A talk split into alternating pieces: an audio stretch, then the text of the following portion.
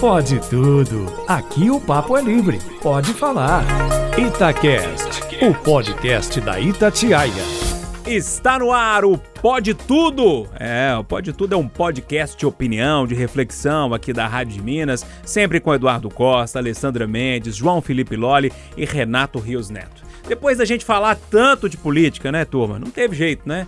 A saída do ex agora, ex-ministro Sérgio Moro, fala do presidente Bolsonaro, as repercussões, tudo isso, a gente precisa dar uma acalmada, né? E falar de outro assunto também muito importante, que é a pandemia, que acabou ficando esquecida aí nesse meio. Esquecida não, mas em algum momento ela dividiu as atenções aí com essa crise política.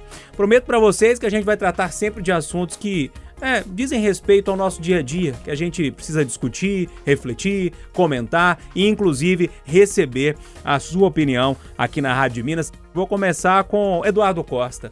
Ô Du, você tá bom, meu filho? Hoje e sempre, always. Ah, você escolheu uma música aí, Eduardo, pra gente dar uma acalmada nessa noite de domingo? E hoje eu vou cantar um pouquinho mais do que o habitual, porque Uhul. É que é uma obra-prima, obra-prima de Ataúfo Alves, Opa. eternizada na voz de Clara Nunes. E é tão bonita que até quem canta mal, até com, comigo cantando, fica bonita. Escuta.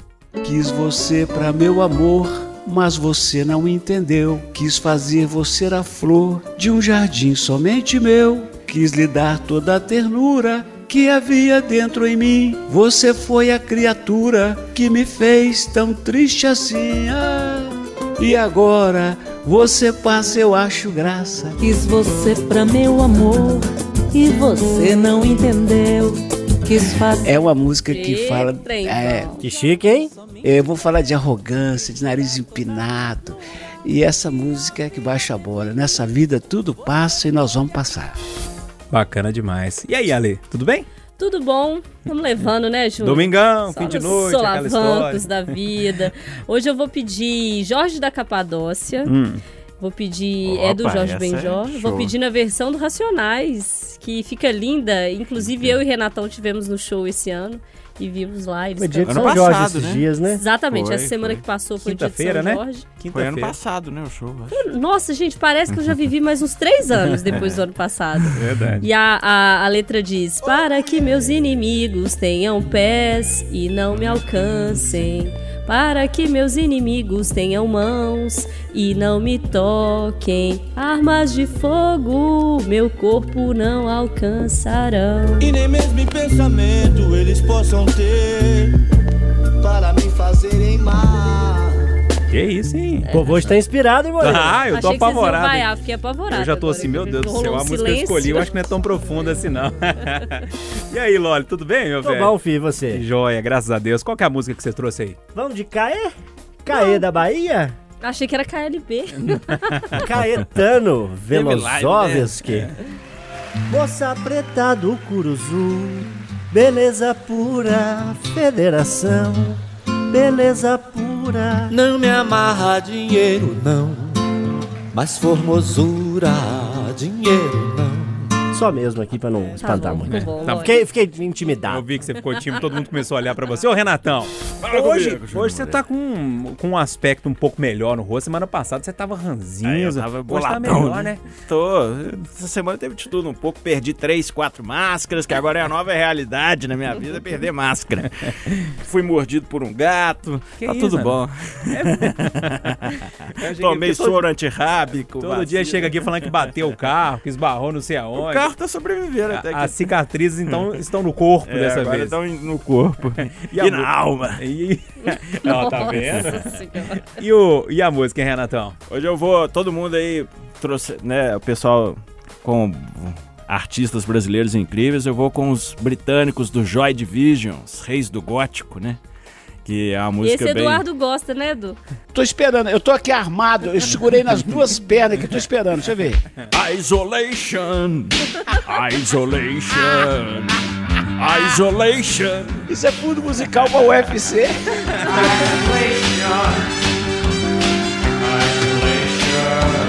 Esse aí é bem pro tempo de coronga aí, ó. Isolação. Isolamento, né? Bom demais. Que música lhe inspira neste domingão? Ô, ô João Felipe Loli, Pois é, tem uma música do Skank que chama-se Algo Parecido. É uma música nova, deve ter um ano e pouquinho, mas tem um trecho nela que me chamou atenção, eu tava ouvindo, nunca tinha parado para perceber esse trecho, porque a música, na verdade, ela, ela chama para uma companhia, né, para ir para um outro lugar com aquela pessoa, enfim.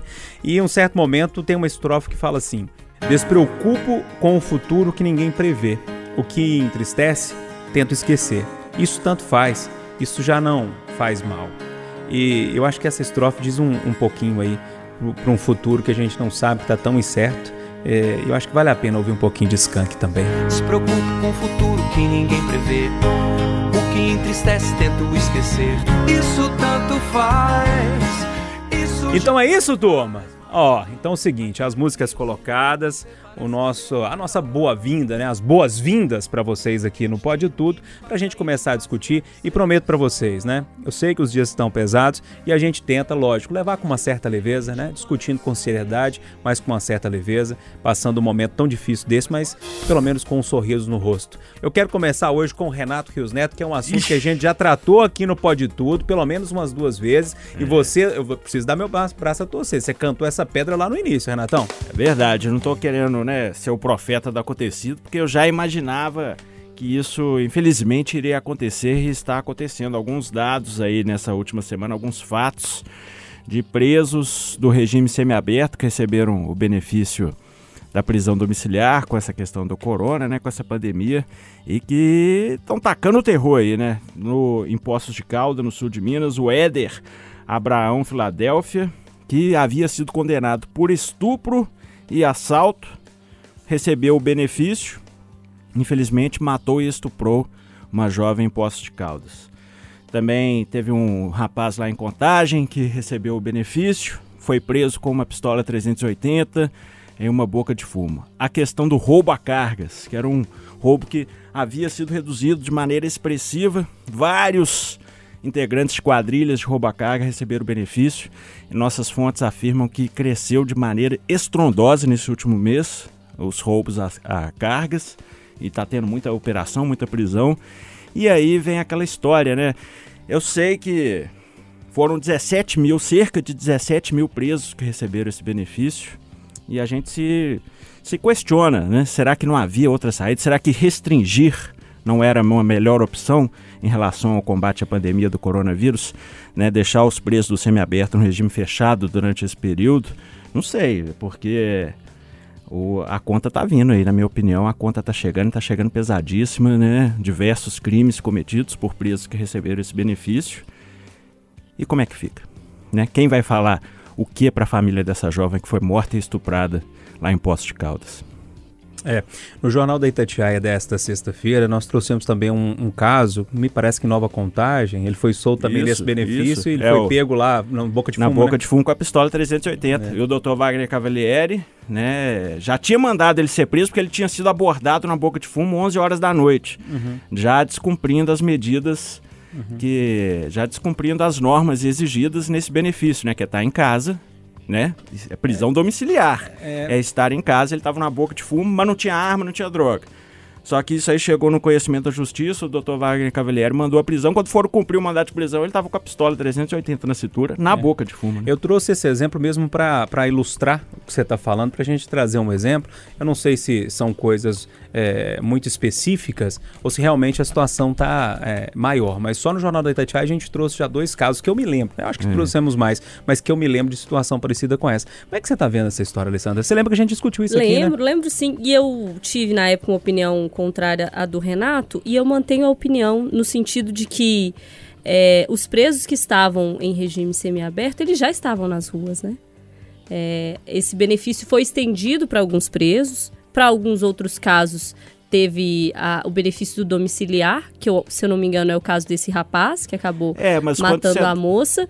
Agora, eles já estavam nas ruas, né? Esse que matou a moça, ele estava no regime fechado, só que ele é hipertenso. Pois Mas é. Fica, vai, hipertenso, você toma um remédio, né? Então é isso, é, eu acho que é isso que as coisas se confundem pra gente, inclusive na justiça. Você dizer que você precisa é, tomar medidas para que os presídios não estejam muito lotados, caso entre o coronavírus lá dentro, como chegou agora no Rio, por exemplo, não significa dizer que você vai colocar todo mundo na rua, incluindo uma pessoa que é condenada por homicídio, estupro, latrocínio, é, crime organizado, roubo de cargas, alguém ligado ao PCC. Eu acho que é uma questão de bom senso daquele que vai dar a canetada também, né? Porque o juiz pode analisar caso a caso. Não foi dada uma autorização assim, a partir de hoje, todo mundo que tiver 60 anos, hipertensão, é, diabético e tal, vai sair dos presídios. Mas o que... O caso teria que ser analisado. O que a gente fica sabendo das nossas fontes é que é uma enxurrada de pedidos, né? Ah, fulano tá tossindo, fulano sim, sim, mas os pedidos eles têm que ser analisados e cabe a um juiz aceitar ou não esse pedido. Então eu acho que a gente tem que primeiro dar uma olhada nos casos, né? Se os juízes estão decidindo apenas com base no fato de uma pessoa hipertensa ou não, sem olhar o crime dessa pessoa, eu acho que a gente também precisa cobrar da justiça que está tomando essa Claro, decisão até que temerária. a portaria é do Tribunal de Justiça. né? Exatamente. Então a gente precisa entender porque a portaria diz: cabe benefício nesse tipo de situação, porém a análise é individualizada. Então, se tem gente saindo para a rua preso, por exemplo, de crime grave como esse, que é o estupro, que é o homicídio, que é o latrocínio, que é o crime organizado, tem erro.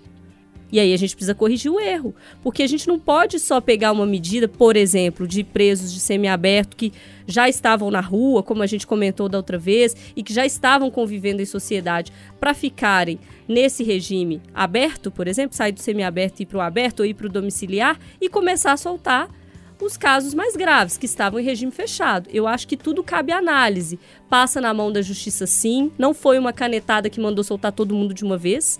Os casos têm que ser analisados e eles têm que ser analisados levando em conta a situação do preso? Tem, mas levando em conta também a situação do crime que ele cometeu. E aí a gente tem que ficar de olho se esses dois critérios estão sendo cumpridos. Não dá para cumprir um só, né? Ô Loli, duas opiniões diferentes aí nessa história. Não quero pedir que você seja o juiz, não, mas eu quero a sua opinião. Olha, eu vou pela tangente, por algo que talvez fique à margem dessa discussão, mas que parece ser importante a gente discutir aqui nesse finalzinho de domingo, que diz respeito ao nosso colapso no sistema penitenciário. Eu acho que essa situação toda, é, exposta pelo Renato, comentada pela Alessandra, e, e, enfim, que a gente já vem discutindo em outras edições do Pode Tudo, mostra como o nosso sistema penitenciário, o sistema carcerário, é falho, é ruim de infraestrutura, não concede o mínimo de saúde àqueles que estão lá dentro, e aí você vem diante de uma situação de pandemia, abre-se uma brecha, e como se diz no interior, o Eduardo vai falar depois, gosta bem dos ditos populares, né? Onde passa um boi, passa uma boiada. Se abriu uma brecha para que possam sair presos sobre algumas condições, entre elas a de serem grupo de risco por algum tipo de doença, por idade, ou por terem cometido crimes leves e estarem cumprindo penas que são menos restritivas. Então se abre essa brecha, que me parece razoável, mas por ela não saem apenas aqueles que deveriam, mas outros que representam risco à sociedade. É, Júnior, você é amigo e amiga que acompanha o Pode Tudo nesse domingo, é muito difícil essa situação. Porque do mesmo lado que o Renato apontar esse problema e apontar o problema que surge com a saída de alguns presos é legítimo, quem não cumpre pena e não foi condenado teme que a saída dessas pessoas possa desequilibrar a segurança pública, também é razoável o ponto de vista da Alessandra, que aponta que é um juiz que tem que mediar essa situação e saber definir entre aqueles que de fato devem sair e os outros que querem se aproveitar da regra para tentar sair sem merecer. É uma situação muito complicada.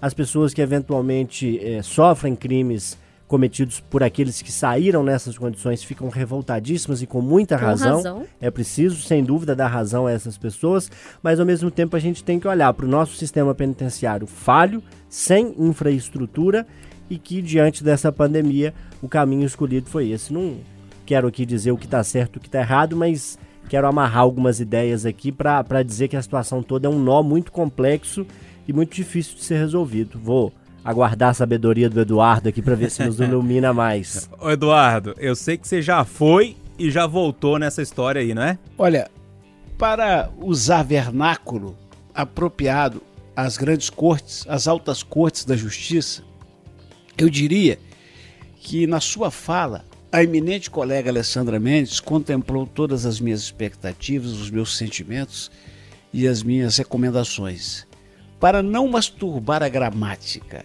e poupar-lhes tempo. Fecho com a Alessandra em tudinho que ela falou. É isso. Que semana complicada, hein, gente? Cada dia que passa, parece que o sarrafo vai ficando mais alto, hein? Que isso, foi Meu. Deus do céu.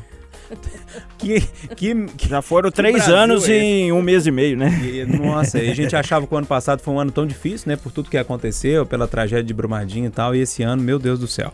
Mas, Eduardo, é, em momentos de pandemia, em momentos de crise política, em momentos de tranquilidade, no momento de trato com o amigo, com a esposa, na relação com os filhos, em todos os momentos, é, esse assunto que você vai tratar aí é importante, hein, Eduardo? É, nós, nós precisamos exercitar a humildade, sabe? Não tem outro caminho. Eu, eu, eu, eu peço a Deus todo dia para mostrar o tamanho que a gente tem, né?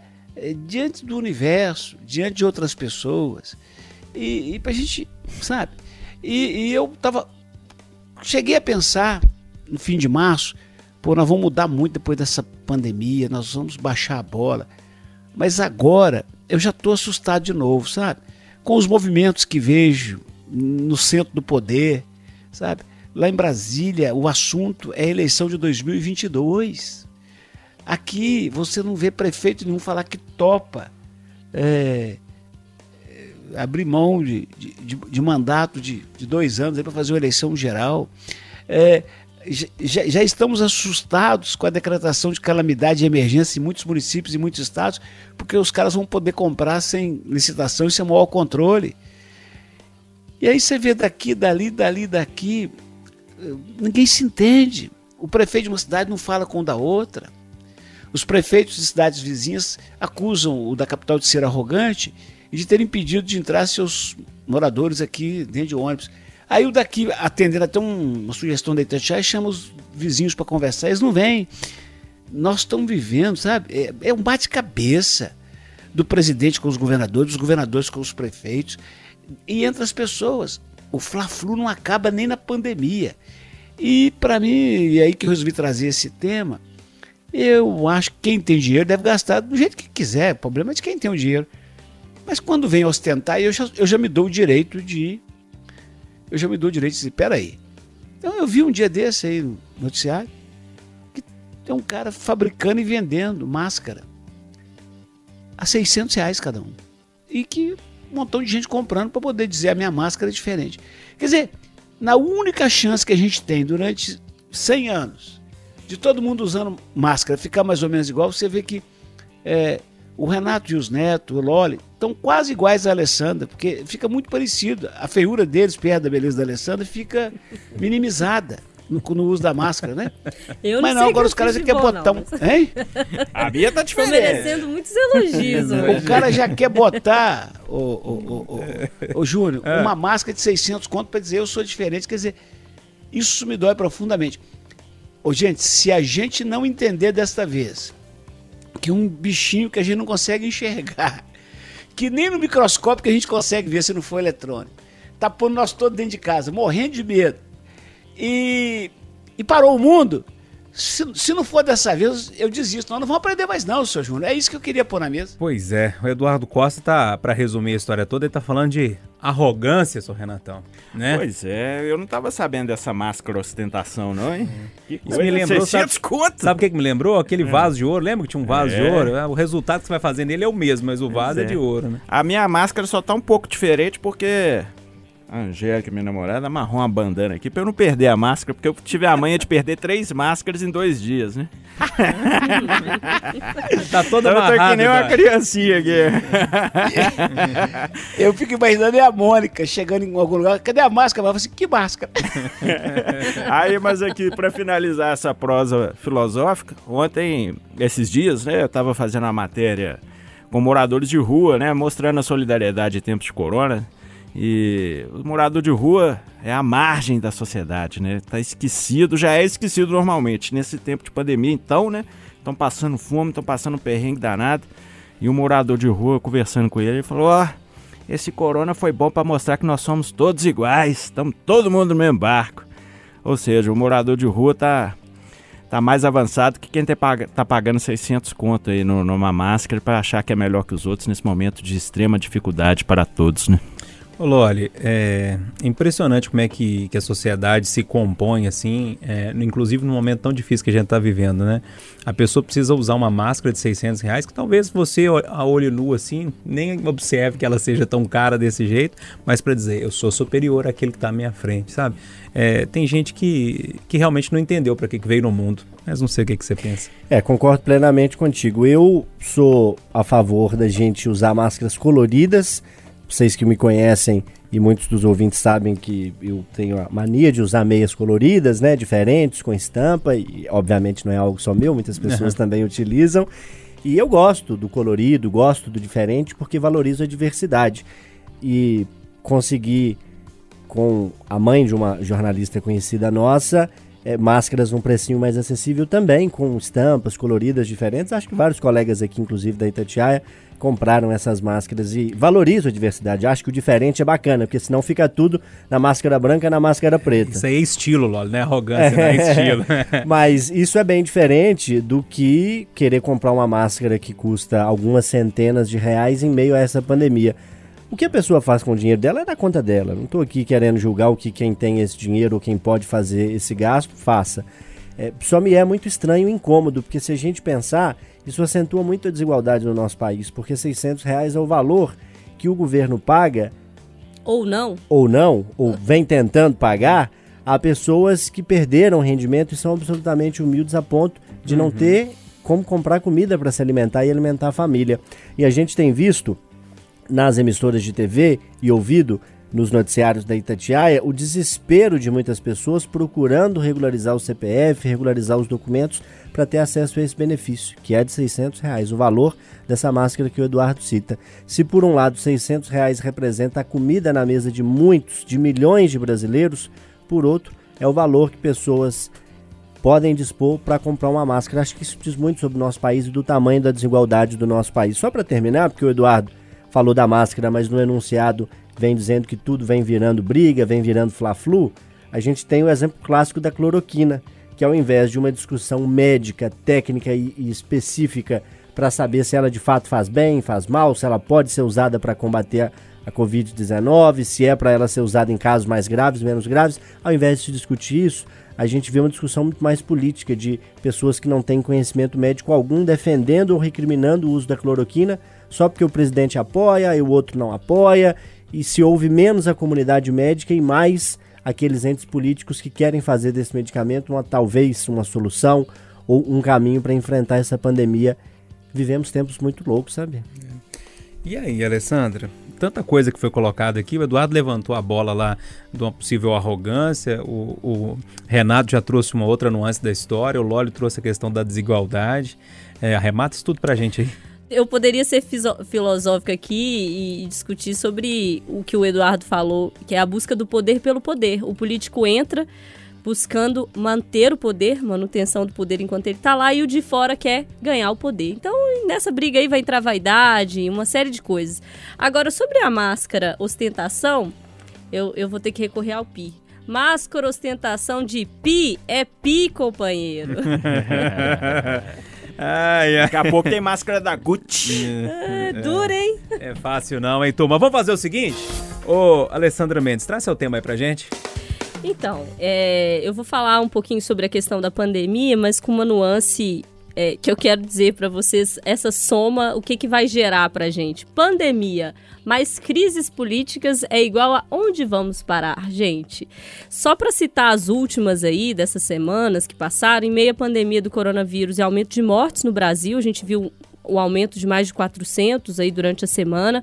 A gente tem diversas crises políticas permeando esse cenário. A gente teve diversas brigas públicas entre o Bolsonaro, ministro, ex-ministro da Saúde, Mandetta, depois a saída do Mandetta, participação do presidente em manifestações com pautas não democráticas. Depois a gente teve o STF acolhendo pedido para investigar patrocinadores dessas manifestações, que podem chegar a empresários e políticos. Tem inclusive um de Minas aí já citado, é, que inclusive já divulgou uma nota. Tem andamento de inquérito das fake news, tem reunião com líderes do chamado Centrão, voltaram aí ativa Valdemar da Costa Neto, Roberto Jefferson, Arthur Lira. Teve apresentação de plano econômico, plano do plano, sem o ministro da Economia. A gente teve exoneração do diretor-geral da PF, a saída do Moro. E, gente, isso aí, tipo, duas semanas, né? Num cenário assim muito rápido. E em meio a isso tudo, a gente tem a pandemia. Como é que é isso, assim, na cabeça de vocês? Para mim, parece que eu tô vivendo meio assim, sabe aquele, aquele filme Furacão, que você fica uhum. lá no negócio e rodando e rodando e rodando, você não sabe quando que vai parar. Ao invés da gente ter aí os esforços todos concentrados para essa que é a maior crise dos últimos anos em todo o mundo. O Brasil não está diferente, todo mundo está assim, todo mundo discutindo saída, solução, pensando saída para a economia, pensando como é que vai fazer, quem ajuda, quem não ajuda, como é que resolve na saúde. O nosso pico não chegou e uma crise atrás da outra. Parece que tô no mar e aí vem uma onda, você rala todo levanta e toma um caldo, levanta e toma outro e toma outro. Tô aguentando não, viu? Ô, Lore. Hashtag saudades praia, viu? É, Falou de onda ali. Ah, é jacaré, né? Pegar um jacaré. A analogia foi toda nessa aí. Ô, Loli, é, pandemia, o mundo inteiro, o Brasil não é diferente nessa história. É, inclusive, numa reportagem muito bacana que a Alessandra trouxe no jornal da Itatiaia de sexta-feira, mostrando que o pico aqui no Brasil, ou melhor, nem o pico, é, quando comparado, né? Tipo, vamos supor, no no dia 57, os Estados Unidos tinha sei lá quantos casos. O Brasil, no dia 57, tem muito mais que os Estados Unidos tinha. A gente está comparando com os Estados Unidos porque lá a situação está é, tá bem pior nesse momento, né? Ou seja, é um prenúncio de que a situação aqui pode ser muito pior do que lá. É, isso já me preocupa muito. E, e no meio disso tudo, a gente vê um grupo de pessoas aqui no Brasil que, que pensa exclusivamente no dinheiro e no poder, no poder. Traduzindo, pensando nas eleições. É, é, é, é pesado, né? É complicado. A Alessandra começou a analogia dela em equações e terminou na praia, né? Onde é que tá a mente dessa menina, né? Deus me ajuda. Eu, como citei no último Pode Tudo, estava assistindo, já terminei, uma série magnífica do National Geographic sobre o Einstein. Uhum. Agora a segunda temporada é sobre o Picasso, que eu vou começar a assistir nos próximos dias. E lá no Einstein aparecia, né? Equações derivadas, funções de primeiro, segundo grau, aquele negócio que nós de humanos. Cruz credo, macacos. Dificilmente entendemos, né? O Júnior de nós aqui é o que parece ter um pouquinho mais de aptidão matemática. Mas se somar tudo, tudo isso que a Alessandra citou, e eu fui escrevendo aqui, psicografando igual Chico Xavier, uhum. dá uma equação aí que só o Einstein ressuscitando para poder nos ajudar a entender. Eu acho que, em resumo, Júnior, a gente perdeu o foco. É óbvio e é necessário que as ações neste momento tenham uma frente maior na área da saúde, da logística, da infraestrutura para receber possíveis infectados, mas é preciso olhar para a economia. As coisas não podem se dissociar, até porque uma economia frágil, desemprego, poucas oportunidades também refletem em problemas de saúde, né? desde saneamento até doenças, pouco acesso à rede pública, enfim. É isso tudo que a gente conhece e vem citando. Agora, o que parece que vem de Brasília é, é algo muito sem foco. O ministro novo da Saúde recém assumiu, naturalmente, e ao que parece ele está mais ouvindo do que falando neste momento. Acho que isso é louvável. Ele tem primeiro que entender o desafio para depois poder se expressar. Acho que isso é entendível, mas ao mesmo tempo se tenta criar uma iniciativa econômica que não tem o ministro da Economia.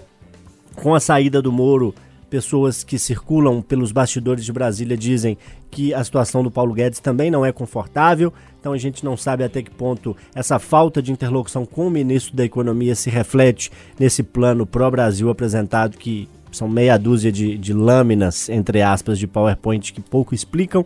Então, assim, eu acho que a gente perdeu o foco. Acho que, como fizeram outro dia os apresentadores do Jornal Nacional, algumas semanas, é preciso parar respirar e pensar qual que é o foco, para onde a gente vai, o que, que, precisa ser feito aqui na saúde. É o ministro com a parte mais de saúde, é o auxiliar dele, o general que vai cuidar da logística, na economia, quem é que vai tomar frente, qual que é o plano. Está faltando respirar e pôr foco nas medidas que estão sendo tomadas. Ao mesmo tempo, governadores e prefeitos vêm nessa ânsia de tomar medidas, Minas lança um protocolo para flexibilizar o comércio, um monte de prefeito pressionado pela iniciativa privada, pelos comerciantes que abrir, o prefeito de Belo Horizonte mais restritivo quer fechar, teme que se todo mundo abrir o atendimento vai recair sobre a capital. Ou seja, a gente começa até a falar rápido demais porque as coisas vão nos atropelando. Acho que falta respirar um pouquinho, alguém com mais discernimento chamar uma reunião, respirar. Olha, o foco do Júnior Moreira vai ser apresentar o Pode Tudo, o do Renatão vai ser conduzir o Itatiaia Patrulha, a Alessandra vai continuar com as funções dela, o Eduardo apresentando os programas e o Loli vai continuar de bigode meia colorida, fazendo o que ele faz. Uhum. Falta respirar e foco. Eu acho que em resumo dessa equação é isso. Ô, Eduardo, eu vou deixar você por último, porque eu sei que você tá querendo arrematar esse negócio aí de propósito, tá? Deixa eu só chamar o Renato aqui, porque eu não ouvi o Renato falando sobre esse assunto ainda, porque a gente não encontra tanto aqui na rádio, né? Com os meninos a gente sempre tá esbarrando. Ô, Renato, como é que você tá vendo uma crise política no meio de uma crise de saúde e de economia? Ah, tinha aquela banda RPM, né? Revoluções por minuto, é tretas por minuto, né? TPM. a minha vontade é como fazer que nem o Eduardo no Conversa de Redação, só falar, ah, nem. Tô querendo comentar Ou isso. então não. um eterno pi, né? Porque é complicado. O, o cidadão, eu acho que o grosso, né? Quem não é militante, como eu não sou, de nenhum partido, nem de uma ala, ele simplesmente pensa, bom, eles estão brigando lá, deixa eu sobreviver aqui. Eu acho que a maioria da população tá que nem eu. Vou fazer o meu, vou sobreviver e tentando sobreviver a uma treta por minuto, né? E é lamentável, né? Simplesmente lamentável que a gente não consiga, nem no momento de pandemia mundial, ter um senso de patriotismo de verdade, de se unir, de sentar na mesa todo mundo, baixar a bola da vaidade da política partidária e chegar a um consenso, né? Então eu faço o meu para sobreviver, pagar os meus boletos e fico enojado com tudo que vejo. Ô, ô, Eduardo, até lá, na- lá em Israel eles conseguiram se unir hein? e aqui nada. É, deixa eu dizer uma coisa pro nosso podutidista, Hum. nosso caríssimo ouvinte do podcast da Itatiaia. Esses que, a- que me antecederam é, não eram nascidos quando eu comecei a viver esses dilemas sobre os quais eles acabam de, dizer, de falar. Então, eu, quando tinha a idade deles, fui ao médico muitas vezes dizendo: eu tô, tô com dor de cabeça, dor de estômago, tudo. Ele falou assim: meu filho, você está deixando que a notícia, que os problemas entrem no seu corpo, não pode ser assim. Eu falei: mas como é que eu vou ficar insensível a tanta putaria? Não, faço uma força, não sei o que e tal. Resultado: hoje eu tomo uns cinco remedinhos todo dia, mais uns três eventualmente, e uma, Mais uma ampola, né? uma- umas três ampolas toda noite, no mínimo, para aguentar. E e eu quero dizer para a senhora, para o senhor, para você, meu jovem, que escuta a gente, é o seguinte: não há outro caminho a não ser ter fé, foco, força na família, tudo com F. E eu, minha mulher comprou um chinelo para mim uma vez, que sabe como é que é a gente que é classe média? Quando vai à praia, a mulher compra uma bermuda nova, um chinelo novo e um, e um pijama novo pra gente estrear. Aí ela comprou chinelo pra mim. Eu falei, mas eu gostei demais desse chinelo. E ela comprou mais dois pares. É, todo dia que eu vou tomar banho, 5 da manhã, 4 da manhã, eu vejo lá assim, no pé esquerdo está escrito, faça o certo.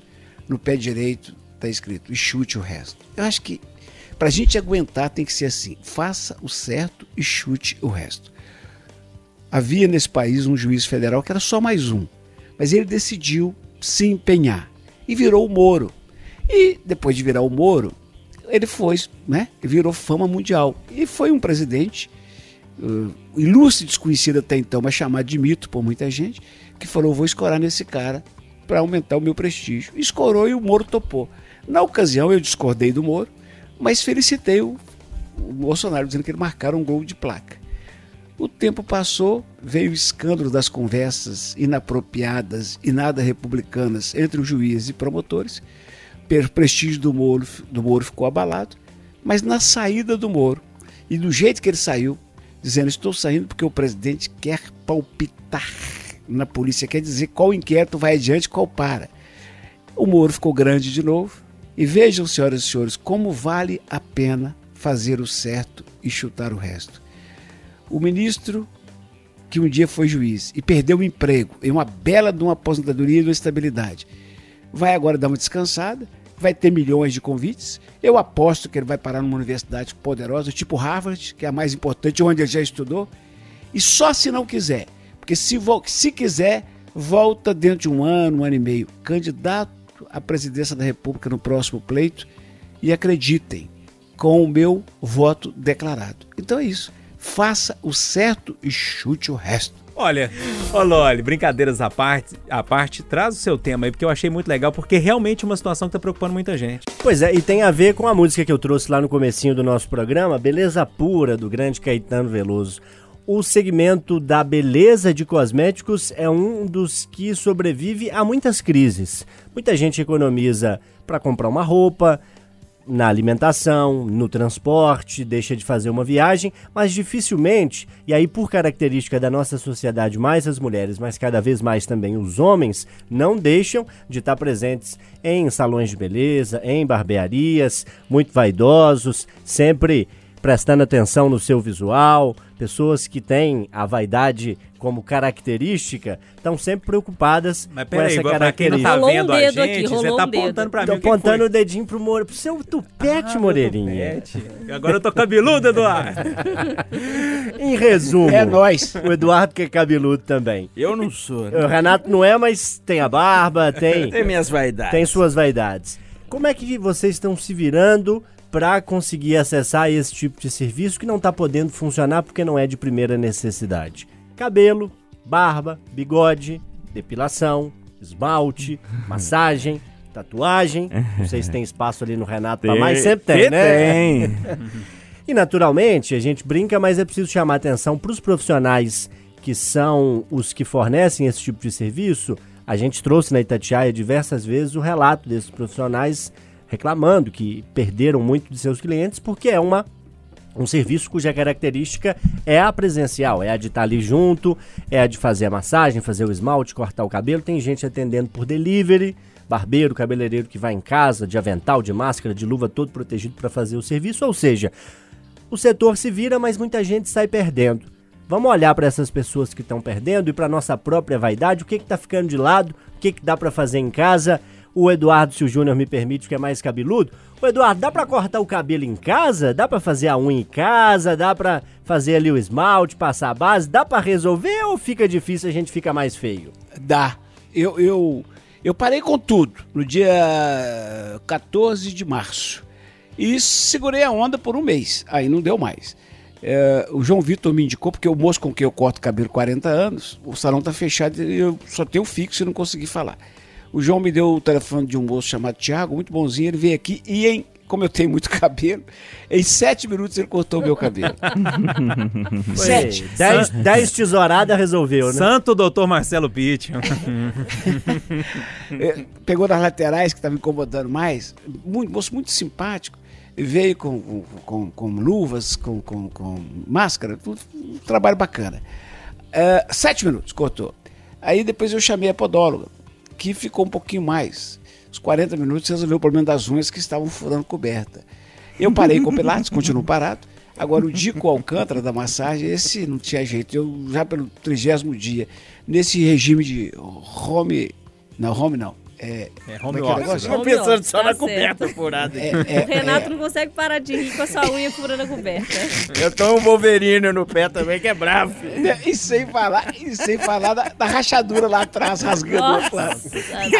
passa um sebo de boi lá, lá, lá na roça, é sebo. Sebo de carneiro. É, Aí, aí é, eu, eu, eu, desse home office aqui, que é um negócio que tá, é de domingo domingo, eu chamei o Dico e falei assim, tá ardendo tudo. Aí ele, que é um profissional muito competente, com máscara e tudo, voltou a massagem. Resumindo a prosa, o Loli tem, todo, sim, tem toda a razão. E chega uma, uma época na vida da gente em que esses confortos, esses cuidados com o pé, com o nariz, com o cabelo, com a boca, com tudo, isso é, além de cuidar da gente, de mostrar autoestima, é higiene. Então faz uma falta danada, é bom. Renato, nesse momento não ter cabelo é bom, né não? É, mas eu tava que nem o profeta Maomé, né? Aí eu falei assim, pô, se eu fizer a barba, eu, não, eu sou desastrado, né? Como alguns já devem ter percebido aqui no convívio. Ah, só um pouquinho, Você jura? Aí eu falei, pô, se eu for fazer sozinho, vai dar ruim, eu vou ter que fazer ficar bundinha de neném. Eu não gosto muito de ficar bundinha de neném, né? Ou seja, rapar tudo. Aí também descobri o barbeador delivery, né? O grande Wanderson Boy, irmão do nosso Washington Bittencourt, foi lá em casa, todo higienizado, rapidinho, deu uma parada no Maomé. E, assim a gente vai levando, né? Você vai descobrindo novas maneiras de, de fazer seus cuidados, sua, é, sua vaidade, tudo. Agora, eu vejo que a- as mulheres estão sofrendo bastante, né? A Angélica, minha namorada, tá, nossa, tô doido pra ir no cabeleireiro. E pra, acho que no caso de um corte feminino, é mais difícil fazer em casa, né? E a quantidade de loura que diminuiu no mundo? É verdade. Alessandro, pode falar mais sobre essa parte? Não, pois né? é, eu, eu faço a minha barba tranquilamente, eu mesmo, né? Eu não, não me preocupo com isso, não. Eu consigo ter a máquina lá, faço com gilete e tal, sem, sem problema. É, até quando tento mantê-la mais ou menos, hoje não tá, não, né? Hoje tá mais Tá esquisito. bacana, tá Mas bacana. enfim, começou a crescer já do ladinho aqui. Mas eu fui tentar cortar o cabelo outro dia, Eduardo. Eu fui chacota na redação durante a manhã inteira de Oswaldo Diniz e Alessandra Mendes. Já tá rindo aqui do meu lado. Ficou Só porque- bonito, não, Ale? Só porque Ele sobrou um tava fazendo tucho do lado. cosplay do Bozo, sobrou um pedaço assim do lado. Agora esse cabelo lateral do Eduardo tá- devia estar que nem o galeão com bica, né? Das... Absu- absolutamente igual. Absolutamente igual. Pô, eu, eu, O essa Eduardo música... aparece na TV, né? Tem que cuidar É, mais, né, Tem que Edu? parar. A música do Loli pra mim pode virar olheira pura. Nunca passei mais maquiagem na vida. Não tô fazendo a unha, não tô fazendo Mas sobrancelha. maquiagem dá, não dá, né? não? Dá, mas é preguiça. O tanto que eu tô trabalhando. É bom que é um Quer, momento né? até de libertação, então, né? Já que tá É, mais ou menos aceito, é, né? É sim, estou esperando com muito afinco o dia que eu vou poder me des deslibertar para poder ir no salão fazer tudo. Mas a gente vai aprendendo, né, gente? Eu acho até que para mulher é mais fácil, porque a gente corta cabelo com menor frequência que os homens. Uhum. Nosso cabelo pode crescer, que a diferença é pequena. E me descobri cabeleireira, fiz uma experiência em casa com o Pedro, ele está lá Coitado. vivo. Ficou né, bonitinho? Com cabelo bom. Eu vi a foto na hora que terminou, ele não tava muito feliz, não. Não, aquilo ali era no meio ainda, não era nem no fim. Mas ficou ótimo, tá? Estou aí prestando esse tipo de serviço, né? Estou me, me descobrindo cabeleireira. Mas acho que o que eu mais tenho investido agora é banho. Tô tomando uns 5 por dia. Tirando isso, é gente, porque tem que ficar na mais. higiene, né? Só Agora, pra pós-pandemia agora. finalizar rapidão, que o Loli falou das tatuagens, os tatuadores estão passando um perrengue danado, porque a tatu exige muito contato físico, Sim. né? Então, assim, eles estão passando de muita dificuldade. Ô, turma, é isso. Uma tentativa da gente descontrair um pouco, refletir, falar sobre coisas que estão aí no dia a dia, mas que ao mesmo tempo. é, de- forma um pouquinho mais leve, né, gente? Porque a gente não tá aguentando, porque E tá acabou, pesado. a gente pode fazer todo mundo a tatuagem em conjunto. Sobrevivi. Sobrevivemos ao coronga! Eu não vou sobreviver, é o pé do Eduardo furando o cobertor. Eu vou ter pesadelo com isso hoje. Ô, Eduardo, um abraço pra você. Abraço pra você, Eduardo. Saúde e paz. Abraço, Lê. Tchau, gente. Tchau, Loli. Boa semana, amigos! Valeu, Renatão. Forte 73! Ô, turma, pra gente terminar, eu tô gostando de terminar sempre com uma música, né? E tem uma música que foi feita agora durante a pandemia de Covid-19 pelo Di Ferreiro, que inclusive teve a doença, que chama Vai Passar. Vamos terminar com ela? Um abraço pra todo mundo, bom domingo. Vai passar, tudo vai passar. E logo a gente volta a se abraçar. Pode tudo. Aqui o papo é livre. Pode falar. Itacast, o podcast da Itatiaia.